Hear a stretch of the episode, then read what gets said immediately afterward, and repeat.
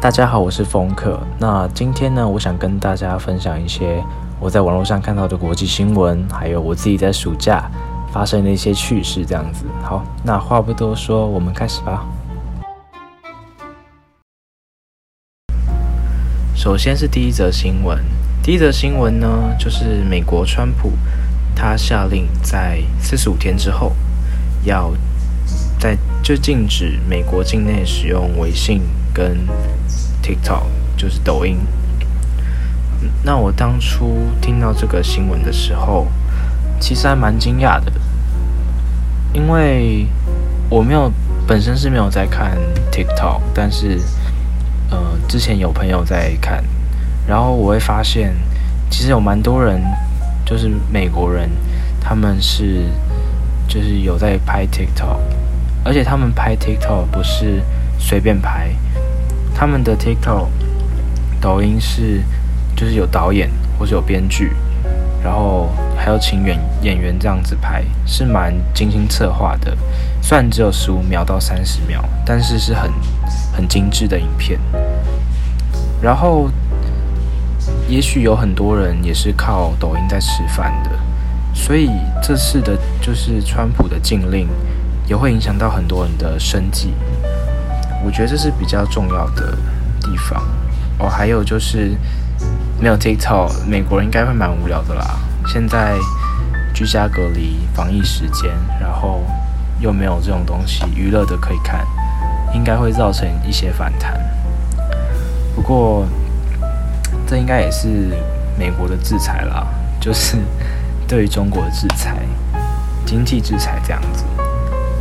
然后谈谈微信吧，我觉得微信的比较夸张，因为抖音在印度已经被禁止了嘛？诶，是印度吗？还是呃东亚哪个国家？好像已经被禁止了。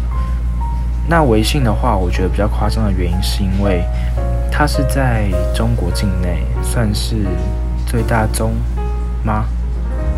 就是很大的一个通讯软体。那现在美国把它禁掉的话，那因为他们没有 Line，也没有 Messenger，也没有什么 Telegram，有有吗？我不知道。那除非他们翻墙，不然他们中国境内人民是没办法，就是用那些通讯软体的。所以，如果你是住在美国的人，想要跟中国的人联络的话，想必会变得很麻烦。尤其是如果你是家人呐、要联系什么的，可能就会联系不到，不然就是那个手续程序很麻烦，要找到的话，对啊。那我觉得这是比较夸张的啦。不过，就是跟前面讲的一样，这可能就是川普下的棋吧，对于中国的施压。那接下来会怎么发展？我也是拭目以待啊。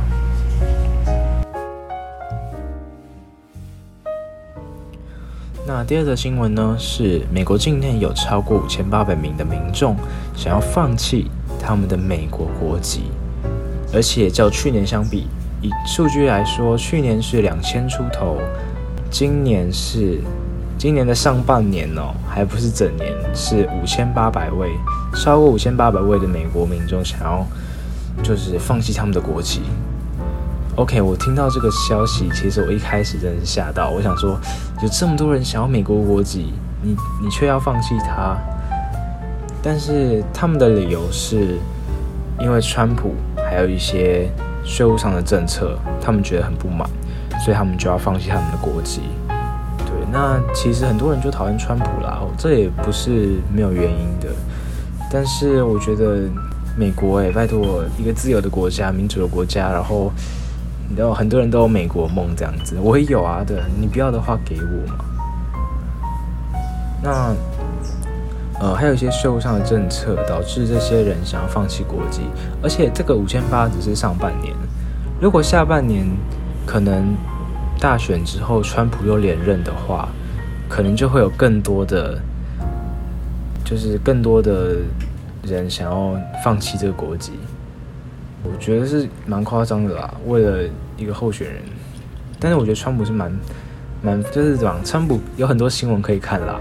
而且我觉得现在国际国际情势这么紧张，川普算是一个比较敢冲吗？比较不会拘在就是拘泥在现在这个情况打保守牌，他比较敢冲，所以我觉得川普蛮想要看到川普连任的啦。那而且他们放弃那个国籍还要付一笔钱呢，他们不是什么免费放弃国籍有的没的，他们如果要放弃国籍的话，每个人还要缴两千三百五十块是美金吗？哇，那真的蛮多的，因为要办一些手续啊，然后跟英国或是一些联盟有的没的要去呃办手续，所以还要一笔钱。嗯，如果是我的话，我应该会，我应该不会吧？就是我去美国住的话，我管他的，我就在美国了，我管他谁是总统。而且你不觉得，就是你跟总统其实。总统是谁都没差嘛，对我来说啦，因为，呃，我觉得总统他我看不到也摸不到啊。那他的政策，老实说，我觉得会被武统吗？像上次以中国跟台湾来讲，保持现况，我觉得目前是最好的方法。对，那如果今天，呃，蔡英文跟或是国民党候选人他们当选了。我觉得他们也是保持现况，不会说想要把台湾卖给中国啊，或是坚强坚持要独立啊什么的。嗯，所以所以对我来说，总统其实我觉得他有好好的外交，该做什么就做什么，然后呃，就是不要让台湾被大陆吃掉，我觉得就好。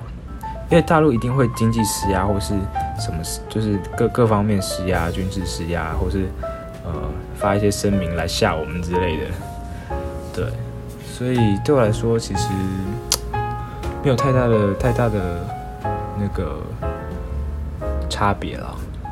不过对美国人来说，可能他们心中总统是个信仰之类的吧，就是觉得。觉得总统要是谁，然后他要做的什么做得好，然后讲的话要讲得好，他们才会想要，嗯，就是继续待在美国。对，不过对我来说是美差啦。OK。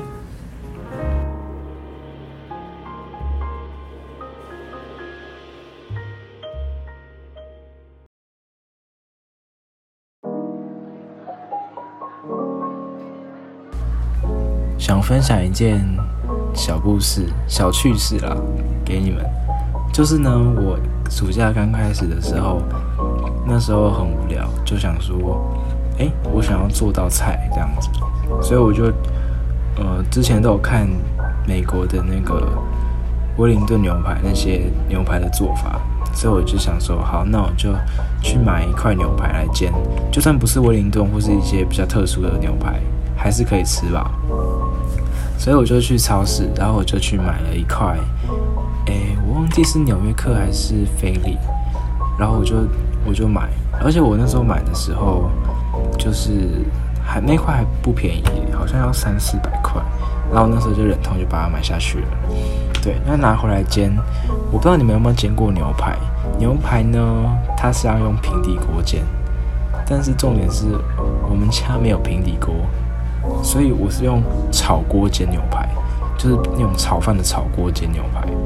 好，那煎牛排，呃，之前要疏肥嘛，我们都说就是要帮他加什么黑胡椒或是盐，然后再帮他按摩哑铃这样子，对，然后就帮他按摩，然后再再去煎这样子，对。那我那时候煎的时候真的是很可怕，因为用炒锅煎嘛。所以，那个我大概炒了，我大概煎了蛮久的，五到十分钟有吧。然后我就看着那个牛排，我心里真的是越来越怀疑自己，你知道吗？我把它拿出来之后，中间那一块，中间有一大块是已经是焦的，已经是全基本上全熟，而且已经焦过头，大概十一十二分熟吧。然后旁边。有两块，有点像是 Game Boy，就是 Game Boy 是中间的主机荧幕嘛，然后旁边有两块是那个掌掌机，那个掌机的部分就想象牛排的掌机的部分，它是一块基本上是橡皮筋啦，就是你刀下去它会弹回来那种感觉，超夸张的。所以，所以我那时候在就是拿起来之后，整个吓到，我想说，看中间一块焦炭，旁边两块橡皮筋，这什么鬼？那中间焦炭是可以吃的，但是呃，有些地方又不太熟，因为那个锅底是最下面收的最多嘛，所以两边又不太熟。然后我就想说，OK 啊，那我要怎么办？那我就把它变骰子牛好了。所以我后来就把它切成小小块这样子去煎。所以一块，呃，美国还是澳洲的纽约客变成了夜市的骰子牛的感觉。对，然后，然后煎出来之后，我吃了一块，哦，口感真的是很不一，因为有些地方是。呃，基本上全熟嘛，所以咬起来口感就是很硬，很很柴。旁边那块那几块，我想要做五分熟或者三分熟的牛肉，就很咬下去很弹牙，然后基本上咬不太下去，超难吃。对，反正我做的超难吃，而且呃，我们煎牛排不是都说要用奶油嘛，就是可以增加风味什么的。结果那时候我去买买牛排的时候，我就打电话跟我妈说：“哎妈，我们家有没有那个奶油？”然后他就跟我说：“有啊，我们家有蛮多的。”然后我就说：“你确定我上次翻冰箱没翻到？”诶，他然后他就很笃定跟我说：“有啦，上次你用很，那就是用还剩下很多的冰箱这样。”然后我就回去看，你知道他说的是什么奶油吗？它是鲜奶油，就是你吃松饼会加的那个鲜奶油。我就整个傻眼，我想说：“你要我加这个在牛排里面，你在跟我开玩笑吗？”这样子超好笑，对。反正各位切记，如果你要煎牛排，首先你要有一个平底锅，你要有奶油，然后有个重点，你不能用就是呃，那叫什么？就是那个炒锅，我是用炒锅煎牛排的。我不知道一般人煎牛排是用什么啦，可能是用夹子吧什么的。可是我们家没有，所以我我是用炒锅的那个炒饭的那个炒锅在煎牛排的。真的是一个 terrible 的经验，好，分享给大家。如果你们自己要做菜，要去 Google 一下到底要用什么食材，对，不要人家用平底锅，你用个炒锅，这样做出来一定是不好吃啊。而且我就浪费了一块牛排，对吧？好，那今天的分享就到这边，我是风客，我们下次再见。